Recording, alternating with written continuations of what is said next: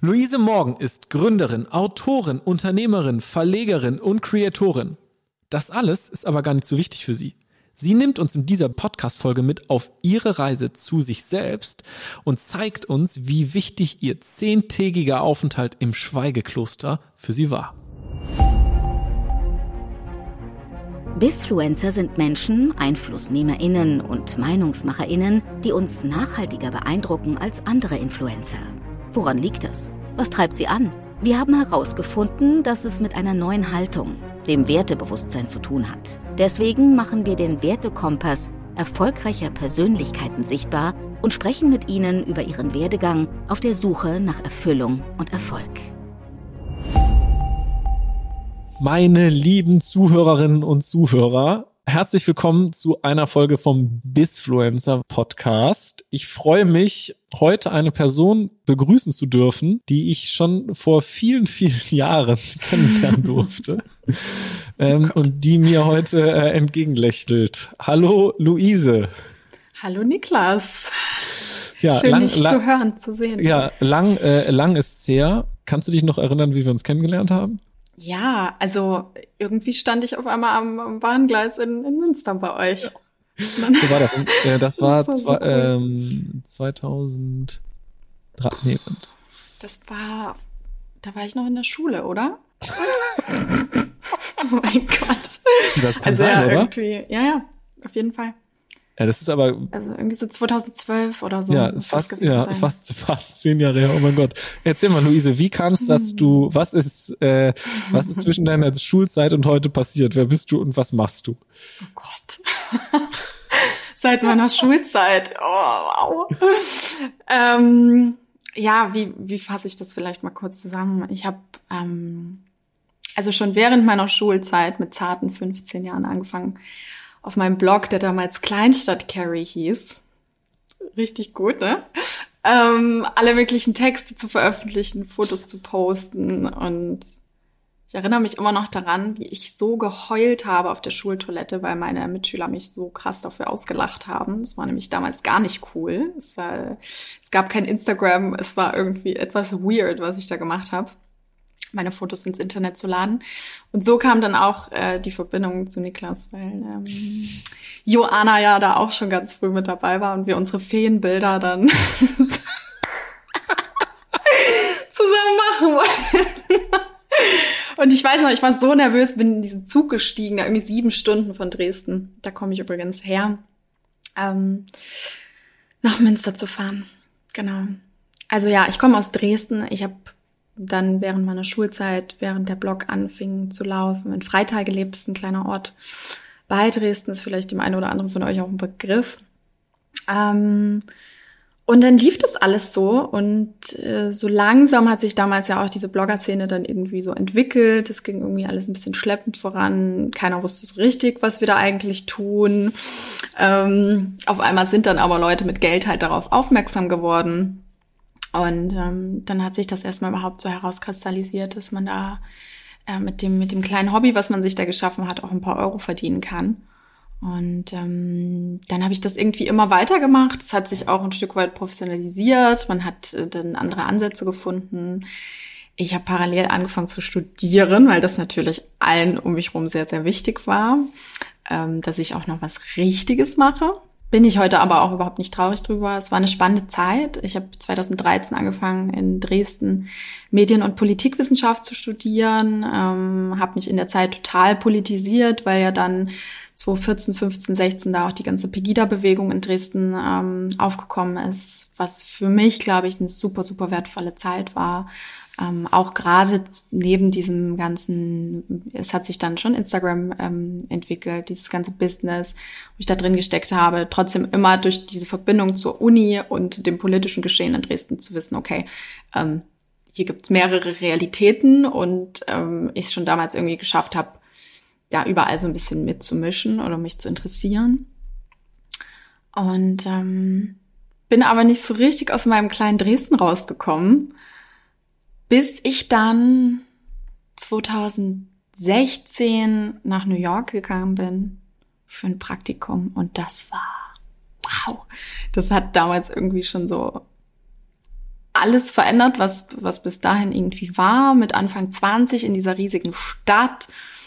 Ähm, überhaupt diese Möglichkeit zu haben, war mir vorher gar nicht bewusst. Also ich hätte mir das nie erträumt. Also ähm, während meiner Schul- und Uni-Zeit war es mir einfach finanziell gar nicht möglich, irgendwelche Auslandsaufenthalte zu machen. Das, das, das gab es nicht, die Option gab es gar nicht. Ich habe darüber gar nicht nachgedacht.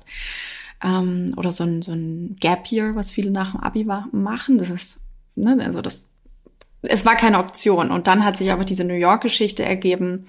Ähm, und das war total krass. Und, und von da an wusste ich, okay, ich will raus, ich muss aus diesem Kleinstadt-Image raus und aus diesem Kleinstadt-Denken und bin dann super viel gereist. Ich habe meine Wohnung aufgegeben in Dresden. Ich habe meine Sache, das, was ich hatte, irgendwie in so einen Container gesperrt und war dann erstmal on Tour für ein Jahr, ein bisschen über ein Jahr. Bin irgendwie auf den Kontinenten hin und her gehüpft und habe so ähm, sehr kontroverse Erlebnisse gehabt, war in krass unterschiedlichen Lebensrealitäten wieder mal unterwegs, also von irgendwie hippen New Yorker Clubs, äh, wo man 20 Dollar Cocktails trinkt, ähm, nächsten Monat äh, nach Guinea einen Freund von mir besuchen, der dort vor Ort in seiner Heimat Schulen baut und da irgendwie war das erste Mal live über Mädchenbeschneidung mitzubekommen. Ähm, und so war irgendwie mein Leben. Und wie gesagt, ne, jeden Monat irgendwie woanders, irgendeine andere Kultur, irgendeinen anderen ähm, Lifestyle miterlebt. Und ich habe gar nicht gemerkt, wie krass mich das geschlaucht hat.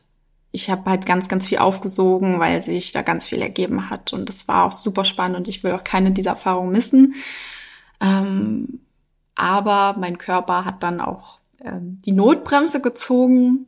Ähm, ich bin sehr, sehr krank geworden. Ähm, ich hatte damals, jetzt kommt der Schenkelklopfer, die Influenza-Grippe bekommen und äh, lag damals dann äh, zehn Tage im Krankenhaus, fünf Tage davon in Quarantäne.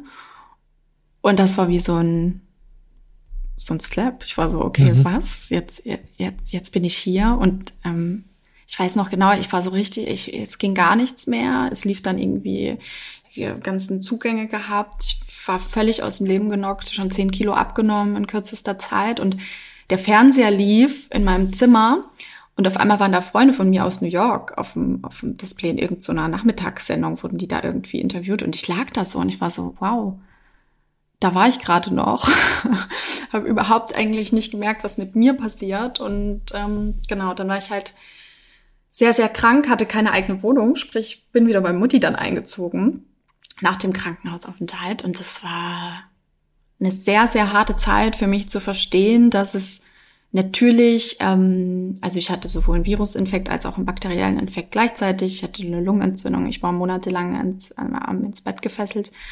Ähm, das waren natürlich irgendwie einfach ähm, Krankheiten, die sie in meinen Körper geschafft haben. Aber ich habe lange nicht verstanden, dass das auch mein Körper und mein Geist waren, die gesagt haben, so nicht. Jetzt mal eine Pause, jetzt mal Slowdown, jetzt mal Geduld. Das war ein großes, großes Learning für mich, dass man nicht alles auf einmal machen muss und, und sehen muss. Und ähm, ja, dann hat sich mein Leben erstmal ein bisschen mh, hm, verlangsamt. Ich habe mir eine Wohnung in Berlin gesucht. Ähm, ich war dann hier. Ich habe erstmal wieder körperlich auf die Beine geschafft und mich dann mit dem ähm, Leben angefreundet, was einfach nur hier stattgefunden hat. Und das war auch sehr, sehr schön. Aber die Lehren haben nicht so lange angehalten. Ich wollte dann schnell wieder was Neues oder was anderes. Und habe mich dann total in die Arbeit gestürzt. Ich habe dann äh, 2018 so ganz doll die Schnauze voll gehabt von Instagram und Fotos und ich wollte das alles nicht mehr und diese Selbstdarstellung und es dreht sich nur um mich und ich wollte das irgendwie beenden oder was anderes machen. Und dann, Niklas und da waren wir ja auch mal im Kontakt, haben wir dann angefangen, mein Buch, ähm, also ich mein Buch selber zu verlegen. Und damals war ich dann noch so voll naiv und dachte so, oh ja, komm, machen wir mal ein Buch, äh, passt schon. Ich habe eine gute Freundin von mir damit ins Boot geholt und die meinte auch, ja, fünf, sechs Wochen, dann ist das Projekt äh, realisiert. Und sechs Monate später ein Nervenzusammenbruch äh, nach dem anderen. Wir waren maßlos überfordert. Ähm, das war, das war auf jeden Fall eine sehr, sehr krasse Zeit, weil wir da einfach durch unsere Naivität halt äh, ins, aber auch ein bisschen, also nee, eigentlich nur Naivität da reingesprungen sind in Dinge, die wir, die wir eigentlich nicht handeln konnten. Wir haben sie dann doch gehandelt. Und dann ging so dieses ganze Kapitel äh, handgeschrieben Verlag los. Wir haben also einen kleinen Verlag gegründet, haben äh, verschiedene Produkte daraus gebracht und da habe ich so unternehmerisch meine größten Learnings gehabt, was glaube ich alles nicht glaube ich, es war alles sehr sehr holprig, weil ich habe überhaupt keinen unternehmerischen unternehmerischen Background, meine Familie konnte es auch überhaupt nicht verstehen, was da jetzt schon wieder Neues auf uns zukommt. Ähm, also es war jetzt nie so, dass ich sagen konnte, hey Papa, Onkel, Mama, was auch immer, sagt mal an, könnt ihr mal und wie macht man das? Und ich habe in der Zeit auch wahrscheinlich ein zu großes Ego gehabt, mir Hilfe zu suchen. Ähm, beziehungsweise habe auch ein paar Hilfs Hilferufe, die ich ausgesendet habe, wurden halt nicht ähm, erhört sozusagen. Und dann habe ich zu früh, glaube ich, gesagt, okay, dann mache ich es halt selber. So. Und ja, da habe ich auf jeden Fall tausend Learnings mitgenommen. War eine, war eine aufregende Zeit, die dann gepiekt ist eigentlich letzten Winter, weil wir da mein zweites Buch rausgebracht haben und diese ganze Vorarbeit uns schon so geschlaucht hat. Und dann kam der Dezember, das Weihnachtsgeschäft und wir haben die ganze Logistik selber gemacht. Also wir waren zu viert, aber trotzdem, es war dann nach der geistigen Erschöpfung noch die absolut körperliche Erschöpfung, weil wir tagelang, stundenlang von früh bis spät Bücher verpackt haben und geschleppt haben. Und dann war letzten Dezember so, als das dann durch war, das Weihnachtsgeschäft, wirklich bei mir so der, der absolute Zusammenbruch und dann ging gar nichts mehr. Und ich habe äh, Januar, Februar nur geschlafen. nur geschlafen. Äh, mein Körper und Geist haben da ganz, ganz viel Ruhe gebraucht und ganz, ganz viel Batterie aufladen, weil neben dem beruflichen natürlich noch viele, viele intensive private Dinge geschehen sind. Ich meine, ihr wisst es alle, die Corona-Zeit ging an niemanden von uns spurlos irgendwie vorbei und dann äh, ist da für jeden ja individuell auch noch voll viel passiert.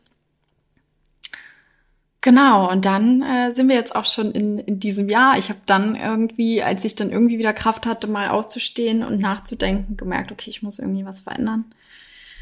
Ähm, das war, das war zu krass. Ähm, und habe dann dieses Jahr mir so ein bisschen zur Aufgabe gemacht, mir da verschiedene Wege zu suchen. Wieder. Ähm, was mir jetzt hilft für den Mensch passt, der ich heute bin. Und ähm, ja, habe mich da der Meditation hingegeben, ein Thema, was schon lange auf meiner Agenda stand und irgendwie nie gepasst hat oder ich mir nie die Zeit genommen habe oder dachte, ich kann das nicht. Ähm, und bin dann im März für zehn Tage ähm, ins Vipassana Center gegangen. Dort schweigt man zehn Tage und meditiert zehn Stunden am Tag. Und diese 100 Stunden Meditation haben mich mh, verändert, haben mir einen Leitfaden gegeben, haben mir gezeigt, dass ich das kann, dass ich meditieren kann. Und seitdem ist es auch ein fester Bestandteil meines Lebens. Also ich meditiere mindestens eine Stunde am Tag. Und wenn man mir das vor einem Jahr gesagt hätte, hätte ich gesagt, was für ein Quatsch. Ich kann nicht mal fünf Minuten auf, dem, auf einer Stelle sitzen. Genau. Und ähm, auch beruflich ist dieses Jahr so verlaufen, dass ich es durch die Meditation und durch mein Vipassana gelernt habe zu sagen, ich muss nicht immer alles machen. Wir retten mit unserem Job keine Menschenleben. Und es ist okay, irgendwann auch mal Feierabend zu machen und sich auch nicht den Druck zu machen und ach, tausend, tausend verschiedene Sachen. Also, und vor allem auch mich nicht mehr über meinen Job zu identifizieren oder generell mein Ego, und das ist jetzt natürlich ein Prozess, den ich auch gerade erst begonnen habe, aber mein Ego so weit, mh, hm, mit meinem Ego so weit liebevoll umzugehen, dass ich sage, es ist okay, dass du da bist, aber ich muss mich nicht permanent über irgendwas identifizieren. Eigentlich muss ich mich überhaupt nicht über irgendwas identifizieren. Aber das geht dann schon sehr in so eine spirituelle Richtung und da versuche ich halt gerade irgendwie noch eine Verbindung mit dieser Alltagswelt hier zu finden. Genau, wow. Ich habe das Gefühl, ich habe euch einen stundenlang Vortrag Aber das ist ein kurzer Abriss meines Lebens, seitdem wir uns das erste Mal gesehen haben, Niklas. Danke, Luise. da, das freut mich sehr, dass du das so offen und anfassbar geteilt hast.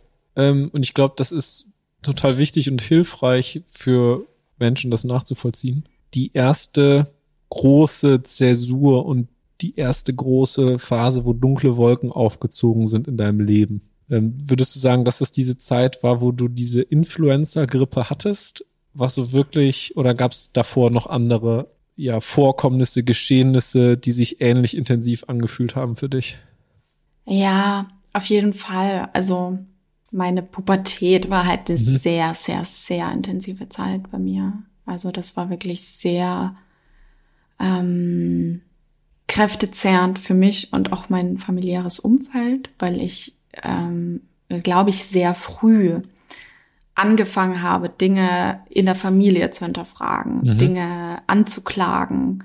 Ähm, da habe ich mich sehr viel damit beschäftigt, wie sind meine, wie ist meine Kindheit verlaufen, wie ist sie wirklich verlaufen, warum ist sie verlaufen, wie sie verlaufen ist. Und das war, glaube ich, für mich so der erste Punkt. Da habe ich mhm. auch angefangen zu schreiben. Das ist ja bei mir mhm. immer das große, große Thema. Ich habe da sehr viel in meine Texte gegeben. Also sowohl online, was ich ja dann auch veröffentlicht hatte. Also irgendwas in mir hatte ja auch diesen Drang zu sagen, mhm. ne, geschrieben habe ich, seit ich irgendwie viel jünger schon war. Aber da war dann auch so der Punkt, ich will das irgendwie teilen und ich mhm. habe mich ja online in eine Welt begeben, ähm, um unterbewusst wahrscheinlich Leute zu finden, die mich irgendwie verstehen. Mhm. Also das war, glaube ich, so das erste Mal, dass ich da innerlich und äußerlich ein bisschen Krawall gemacht habe. Du hast das eben sehr eindrucksvoll beschrieben und bildlich, die Situation, als du, du warst unterwegs, also so stelle ich es mir vor und das war auch, ähm, so habe ich es auch auf Instagram wahrgenommen. Du warst unterwegs in verschiedenen Welten, zwischen Kontinenten hin und her, verschiedenste ähm, Szenarien oder Szenen, die du erlebt hast. Mhm. Was hat dich denn da so hingezogen oder was war das, was du, was du zu dem Zeitpunkt der Antrieb bei dir dafür war, das so zu tun und das so auszuleben? Also es gab natürlich Momente, wo ich dachte, ich bin da vor irgendwas weggelaufen. Mhm. Kann man natürlich immer irgendwie denken. Ich glaube, ich war sehr, sehr neugierig, ähm, herauszufinden, wer ich bin, mhm. Wer ich sein kann. Ne? Also mein Leben war bis dahin sehr begrenzt, einfach durch die Möglichkeiten, die wir hatten. Ähm, ich habe immer, für mich gab es so die, die klassischen Jobs, was man halt so kennt und ja, ein Studium, okay, und dann mache ich immer einen Job und das war irgendwie so und Geld verdienen und irgendwie durchkommen. Und durch diese ersten Reisen war ich dann so neugierig, einfach zu gucken, was es alles gibt und was man alles machen kann und was ich alles machen kann. Mhm. Ähm, und ich war da halt in so einem krassen Flow irgendwie und bin dann von einer Reise, da hat sich dann auf der Reise schon wieder was Neues ergeben. Ähm, und ich glaube, das war halt auch ein total wichtiger Abkapselungsprozess von meiner Familie. Also wirklich mhm. zu sagen, ich bin auch irgendwie unavailable. Nee, ich muss jetzt schon wieder dahin. Ich kann nicht nach Hause kommen. Tut mir leid. ähm, einfach wirklich wie so ein weißes Blatt immer wieder zu sagen, ich mache jetzt mal neu. Und ich wollte auch gar nichts von Freunden oder Familie hören. Also auch wenn man jetzt, ähm, gerade meine besten Freundin, die sagt so über die Zeit, dass sie mich da gar nicht greifen konnte. Sie meint dann auch mal, du warst überhaupt nicht, pff, wer warst du zu der Zeit? Und, und ich meine ja genau, ich glaube, darauf kam es mir damals an. Mhm. Dass ich ohne die Meinung von irgendwie Leuten, die denken zu wissen, wer ich bin, mir das Feedbacken. Ich glaube, das war's so. Ich habe das eben so verstanden, dass du gesagt hast, dass dein Geist und dein Körper dir auch die Zeichen gegeben haben und dann aufgezeigt haben, so Achtung, Achtung, hier ist mhm. erstmal Pause, hier geht's erstmal nicht weiter. War das, gab es vorher schon Zeichen, die du ignoriert hast oder auf die du nicht gehört hast? Auf jeden Fall. Also bei mir ist tatsächlich, glaube ich, diese Körper-Geist-Verbindung extrem stark. Mhm. Ähm, ich war permanent krank auf meinen Reisen. Ich hatte immer irgendwie irgendwas. Ähm, und wenn es nur ein leichter Schnupfen war, ja, auf jeden Fall. Ich habe das total ignoriert. Also man hat ja auch nach einer langen Reise irgendwie eine krasse Erschöpfung einfach, ne? Ähm, einfach durch die Eindrücke, aber auch durch alle möglichen Aktivitäten, die man da so macht. Ähm, ich habe auch ähm, in der Zeit, in der ich gereist bin, sehr stark immer ab und zugenommen.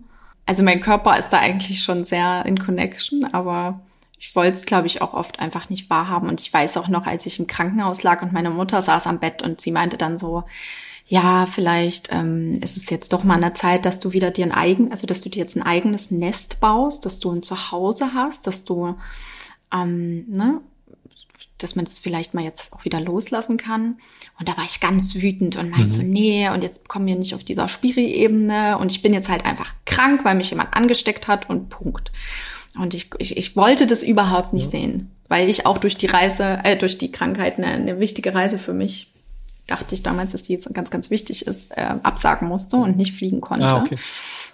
Und das Flugticket war schon gebucht. Also ich, ah. ich saß auch noch da und meinte zu dem Arzt, ich muss in dieses Flugzeug. Ich wollte nach Sri Lanka fliegen und der hat gesagt, wenn Sie da jetzt hinfliegen, ähm, dann kann es sein, dass Sie sterben. Weil Sie haben dort für diese Art der Lungenentzündung diesen Grad nicht die medizinische Versorgung. Sie können da nicht hinfliegen. Und dann ähm, fing es so langsam an, in der Fiebertrance zu merken, dass das vielleicht ein bisschen mehr noch ist.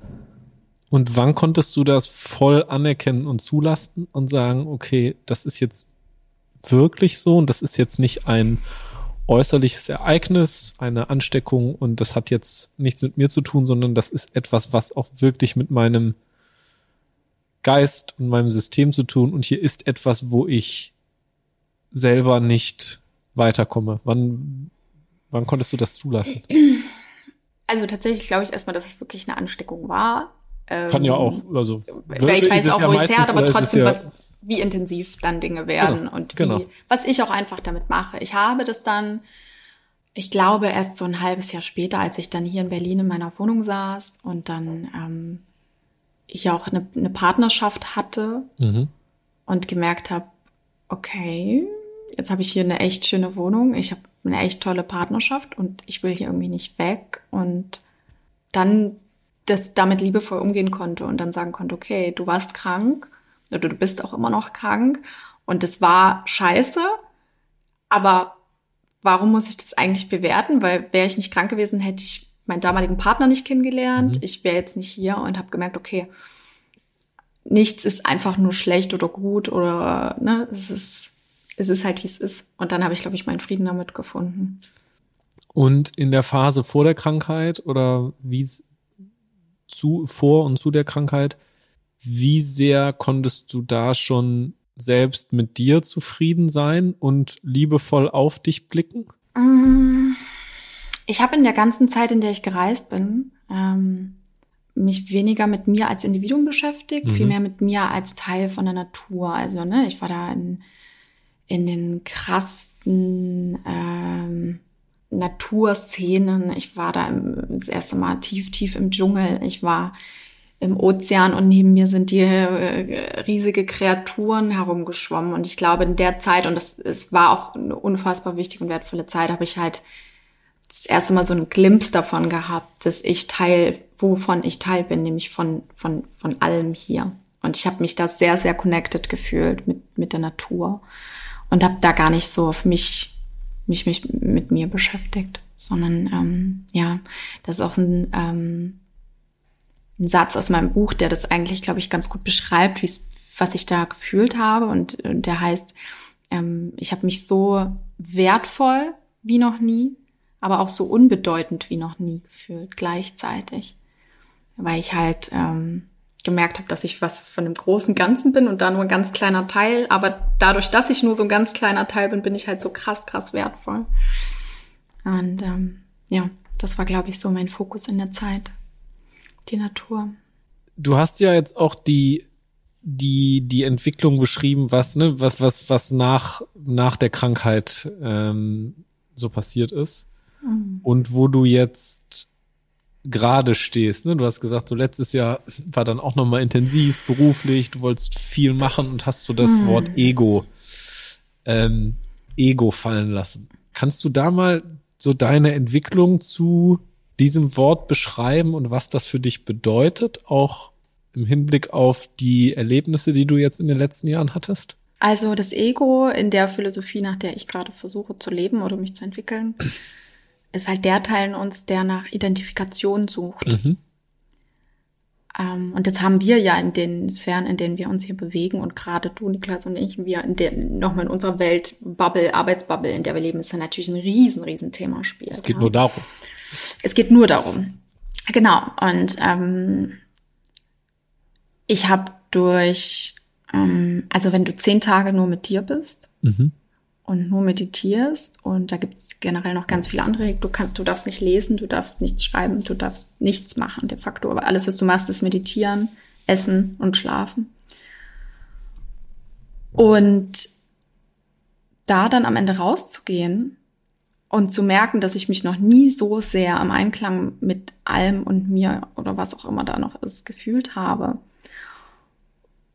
war krass, weil dieses Streben nach, ich will jemand sein, ganz krass bei, bei vielen, bei uns in der Branche zumindest, was mein Gefühl ist, das, das Streben nach Anerkennung von außen, ähm, das Streben nach, ich muss mich verwirklichen, habe ich gemerkt, äh, eigentlich ist das Sein voll genug. Und das ist jetzt natürlich ein sehr ähm, krasser Ansatz, den man in einem, in einem Kloster äh, realisieren kann. Aber für diese zehn Tage habe ich das halt realisiert. Und da habe ich gemerkt, okay, mh, mm, mein Ego ist auch da. Ne? Es gibt ja dann auch manchmal so Bewegungen, wo man dann sagt, oh, das muss man komplett loslassen. Ich glaube für mich, man kann das nicht komplett loslassen. Das ist ein Teil von uns, aber man kann den, man kann den kontrollieren oder man kann den liebevoll sich mit dem beschäftigen. Und seitdem habe ich versucht oder versuche stetig, das abzulegen, mich durch irgendwas zu identifizieren. Was nicht einfach ist, aber. Kannst du mal beschreiben, was so passiert in den, was ist der Verlauf von so einem zehn Tages ähm, Schweige-Meditationsretreat? Was durchläuft man da?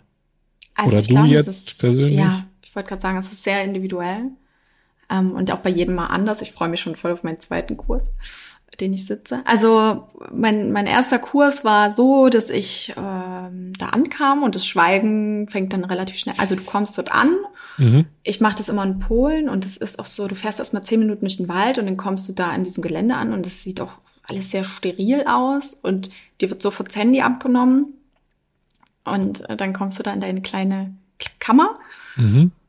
Und dann geht's auch eigentlich schon los, dass du schweigst. Und das ist, das war für mich eigentlich eine sehr große Erlösung, weil ich sehr, vorher war sehr, sehr viel um mich herum los und das war für mich eigentlich sehr schön, endlich Ruhe zu haben. Handy war weg. Und du warst alleine oder du wirst dann schon zu irgendwie, wo andere, in Raum, wo andere sind und äh, wie ist der, das Umfeld, in dem das dann stattfindet? Also du kannst am Anfang noch ein bisschen quatschen mit allen, die so mhm. um dich drum sind, kurz, äh, kurz kennenlernen. Das machen aber tatsächlich gar nicht so viele. Bei mir war es zumindest so. Und dann geht's gegen späten Nachmittag, gehst du dann in die Meditationshalle. Das ist mhm. das erste Mal dein Meditationslehrer oder Lehrerin.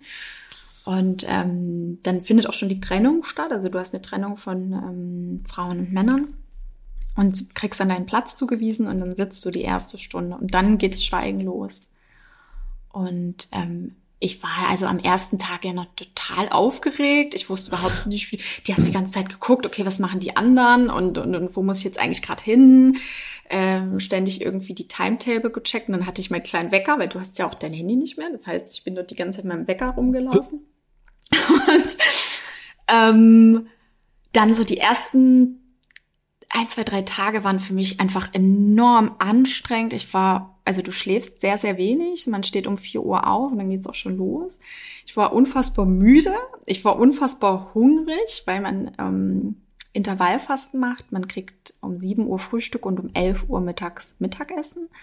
Und dann am, am Nachmittag noch mal einen Apfel, wenn man neuer Schüler ist. So, und da habe ich mich halt sehr viel, also da musste ich mich erstmal eingrooven und dann auch zehn Stunden zu sitzen ähm, aufrecht, eine Meditationshaltung.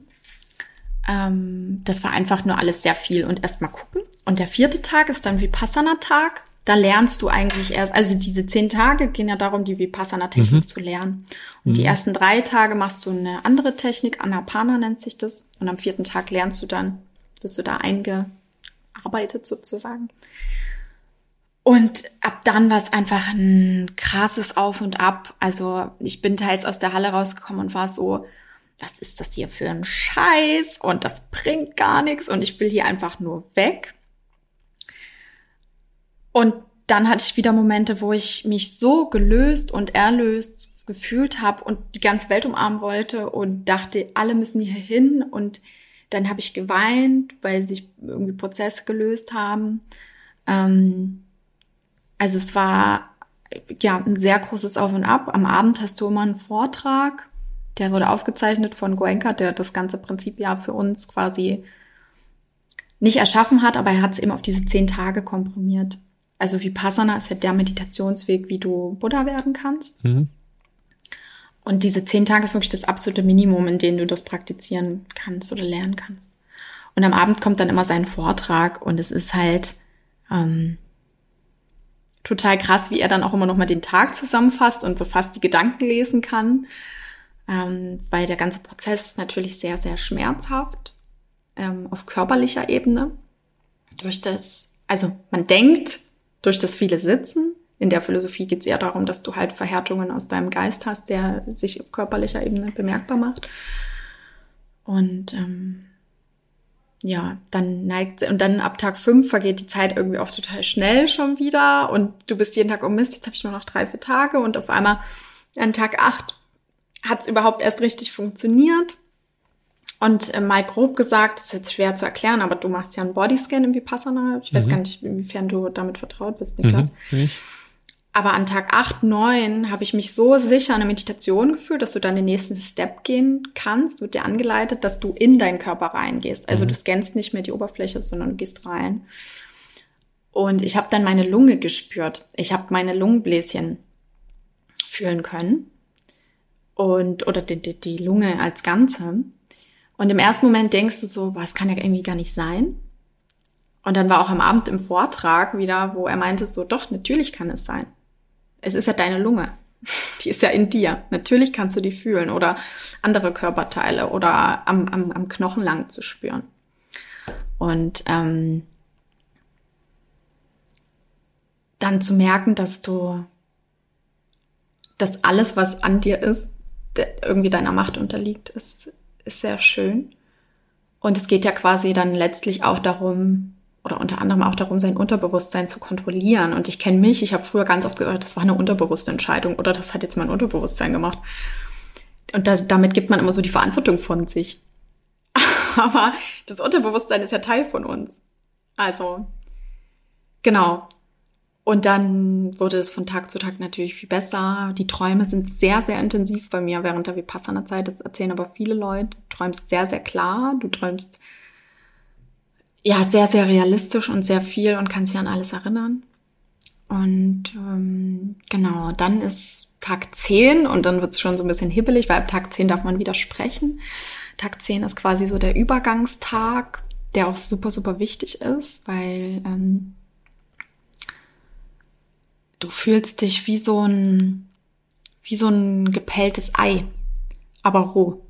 Also wie so nur diese dünne Haut vom Ei noch da. Also du bist total wach, da, alles liegt offen sozusagen. Also Goenka sagt auch in den Vorträgen immer, es ist wie eine Operation, die wir machen. Also wir schneiden eigentlich deinen Geist auf. Deswegen darf man es auch nicht abbrechen, weil dann du liegst halt so offen da. Und Tag 10 ist quasi dafür da, dich wieder so ein bisschen zuzumachen. Und dann äh, ist immer total lustig der Moment. Das ist so, dann geht's so, jetzt dürft ihr wieder reden. Und die ersten paar Sekunden sind immer noch eine Totenstille. Und dann kommt der erste Person, die was sagt und dann geht's total los und alles sprudelt aus allen heraus und ähm, die Augen leuchten. Du darfst auch den anderen das erste Mal in die Augen schauen, weil währenddessen ist jede Kommunikation untersagt. Also du darfst auch niemand in die Augen schauen. Und das war für mich so ein ganz wertvoller Moment, das erste Mal wieder so diese Verbindung zu haben nach außen. Und genau bei mir war es dann so, dass wir noch den nächsten Tag in der Gruppe verbracht haben und noch so voll in unserem High irgendwie unterwegs gewesen sind. Und dann versucht man sich wieder in seinen Alltag reinzufinden. Ne? Also ich kam dann hier in meine Wohnung rein. Ich war maßlos überfordert, auch Berlin. Mhm. Ähm, ich habe ganz viel Sachen weggeräumt. Alles musste weg. Ich brauchte es ganz clean. Es war mir alles zu viel. Mm, aber ich war halt bei allem total ruhig und auch alle Freunde, die mich gesehen haben, waren so, wow, what happened to you? So, du bist. Also man kann es, mir fällt es total schwer, ich glaube, man kann es nicht in Worte verpacken am Ende, was, was Vipassana mit einem macht. Ich kann es nur jedem sehr empfehlen. es, ist, es ist, äh, ja, es verändert irgendwie alles. Wie fühlst du dich, wenn du, wie, oder wie war das erste Mal, nachdem du dein Handy dann wieder genommen hast nach der Erfahrung und dein Instagram-Feed durchgescrollt hast? Wie ging es dir damit? Ähm, ähm, es war, also du lernst, im Vipassana geht es ja um Gleichmut.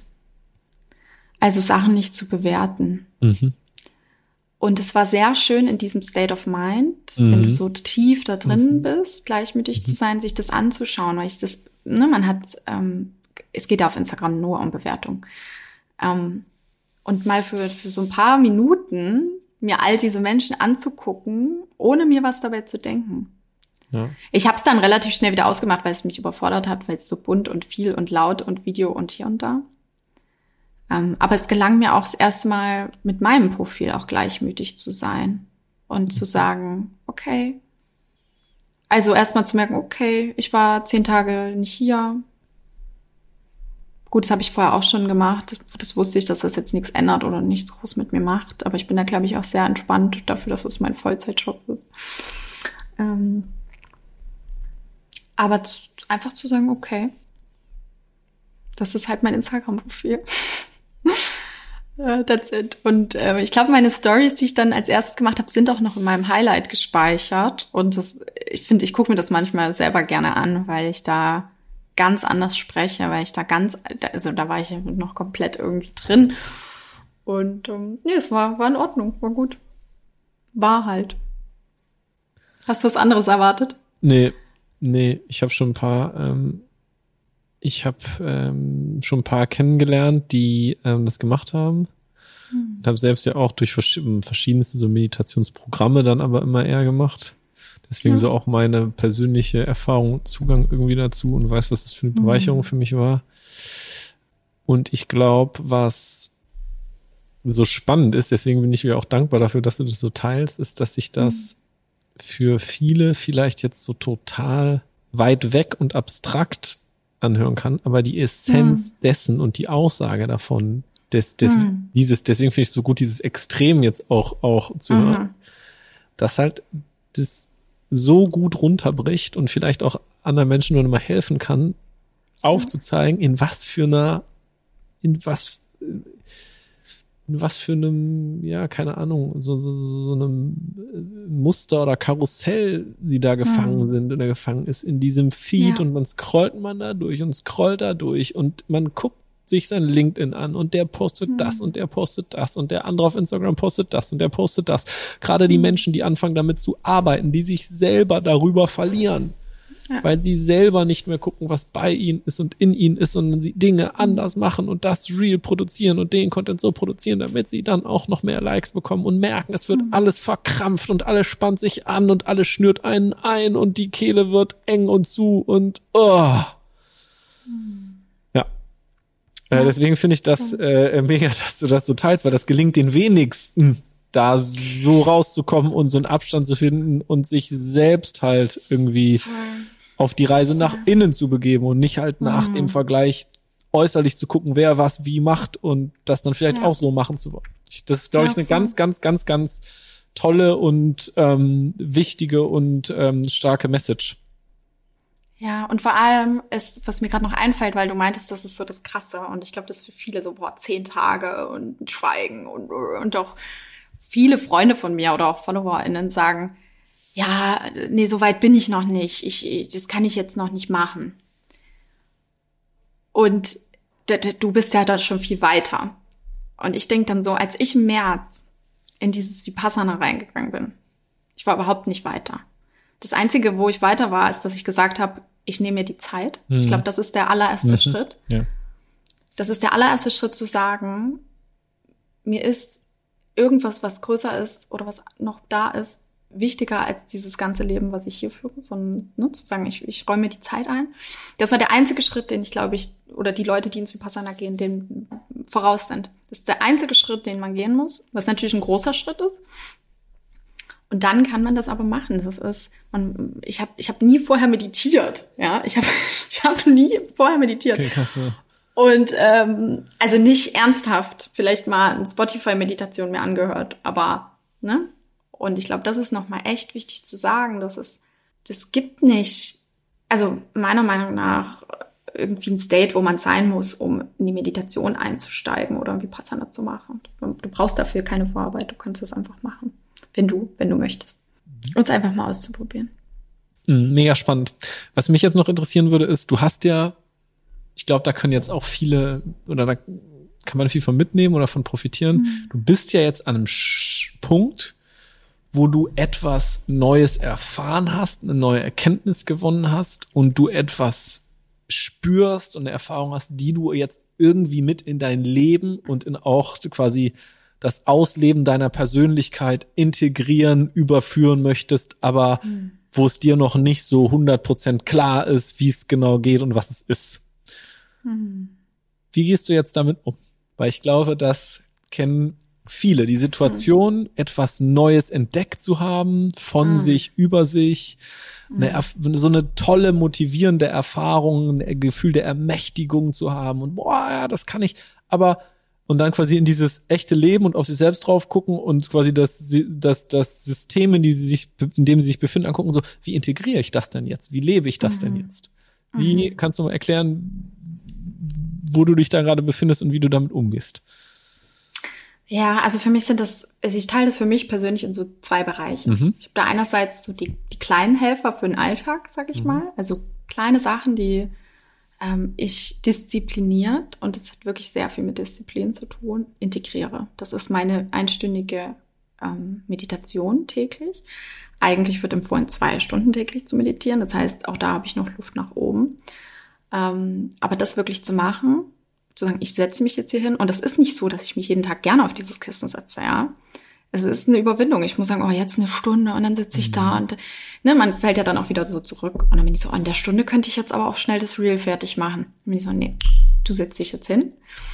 Und dann nach der Stunde, ne, also diese kleinen Sachen oder zum Beispiel nur eine Sache gleichzeitig machen. Man hört es ja immer wieder und es wird einem auch immer wieder gesagt, aber seit Vipassana gelingt es mir schon besser eine Sache nach der anderen und nicht zu denken, wenn ich jetzt zwei Sachen parallel mache, dann wird's schon, wird's schon schneller gehen. Nein. Also so diese kleinen Sachen, die ich irgendwie aus der Praxis da mitnehme oder aus den zehntägigen Kursen mitnehme, einfach zu integrieren, hilft total dran zu bleiben. Und dann hilft mir das eben für diesen anderen Bereich, der für mich irgendwie noch was Größeres ist, nämlich mein Leben generell auszurichten. Da helfen mir die kleinen Sachen, mich immer wieder daran zu erinnern. Ähm, und da bin ich gerade in einer Phase, wo ich ganz, ganz viel ausprobiere. Also wo ich auch gemerkt habe, okay, Vipassana ist etwas, was mir ganz, ganz viel gegeben hat und mir ganz, ganz viel hilft. Aber es gibt ja noch ganz, ganz viele andere Techniken und Philosophien und ähm, Methoden.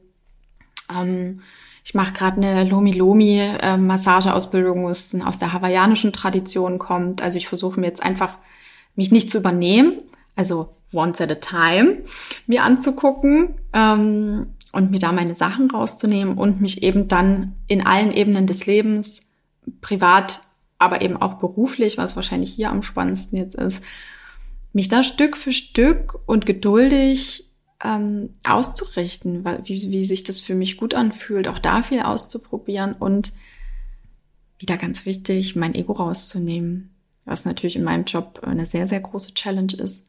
Ähm, aber das zu versuchen, und mich da aber jetzt auch nicht zu überfordern, zu sagen, ich muss jetzt morgen äh, alles anders machen. Weil das wäre auch schon wieder nur das Ego, was ganz, ganz schnell zeigen will, was ich jetzt alles kann. Ähm, und da ist mir auch so eine gewisse, oder was ich auch alles weiß, weil das ist auch noch gar nicht so viel. Und da eben mit der gewissen Demut auch ranzugehen, zu sagen, das ist, ist ein Journey und ich habe am Ende irgendwie doch auch keinen Plan über, guck mir alles an und bin da, bin da mutig und, und traue mir das auch zu, Verschiedenes zu sein. Cool. Ich glaube, das ist ein super erfrischender und ähm, motivierender Einblick und auch, mhm. auch wenn wir jetzt nicht über dein, äh, deine Werte und die Ergebnisse von dem Wertetest gesprochen haben, weil ich das aufgrund der, der Geschichte so total in den Hintergrund geraten ist. Oh ist jetzt aber auch, auch nicht so schlimm. Wir äh, posten sie mit in den, in den Show Notes. Ja. Sie genau. haben ja eine genau. Rolle gespielt trotzdem, oder? Meine ich. Ja, also die waren auf jeden Fall, also wir können ja mal gucken, also das waren auf Platz eins ist Gesundheit ganz oben, mhm. was ich nachvollziehen kann. Achtsamkeit, mhm. Ehrlichkeit, Selbstdisziplin, Sicherheit, Freundschaft, Leidenschaft, Verantwortung, Begeisterung. Gesundheit, Achtsamkeit, Ehrlichkeit, Selbstdisziplin.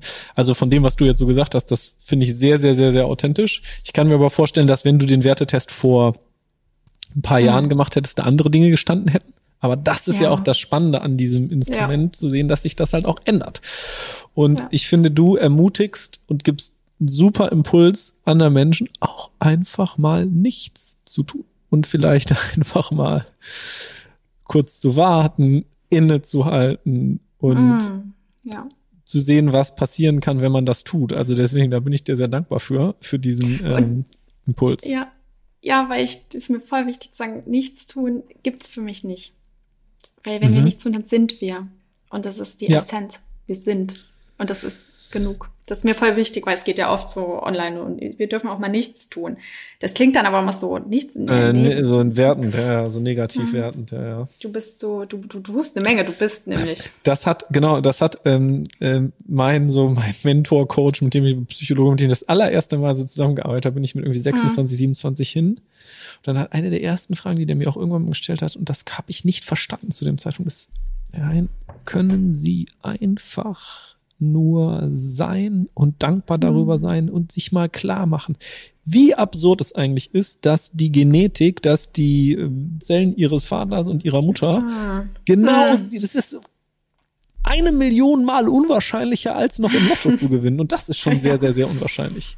Können Sie ja. in dem Wissen und in der Annahme einfach da sitzen und sein? Und dann da, mhm. weiß ich noch damals, was ist das denn für ein bekloppter Onkel hier? So, jetzt lass doch endlich ja. mal besprechen, wie ich besser mir einen abhasseln kann, so. Wie ich, ja. wie ich besser ja. performen kann. Deswegen bin ich doch hier. Ja. Ja, Mann. Kann ich sehr, kann ich sehr nachvollziehen, diesen Gedanken. Genau. Deswegen äh, bin ich dir sehr dankbar dafür, mhm. ähm, Luise. Und ich glaube, ähm, die, dass da viele, die sich das anhören, äh, meldet euch doch bei Luise dazu. Du teilst bestimmt gerne dazu deine, äh, deine Erfahrungen und Erlebnisse. Ja, und ähm, ja, insofern bin ich dir viel sehr, sehr, sehr, sehr dankbar dafür, dass du das hier so geteilt hast und wünsche dir für ähm, deinen weiteren Weg alles, alles Gute, viel Glück und Erfüllung ähm, und mhm. bedanke mich. Danke dir, danke, dass ich hier so viel quatschen durfte und teilen durfte mit euch.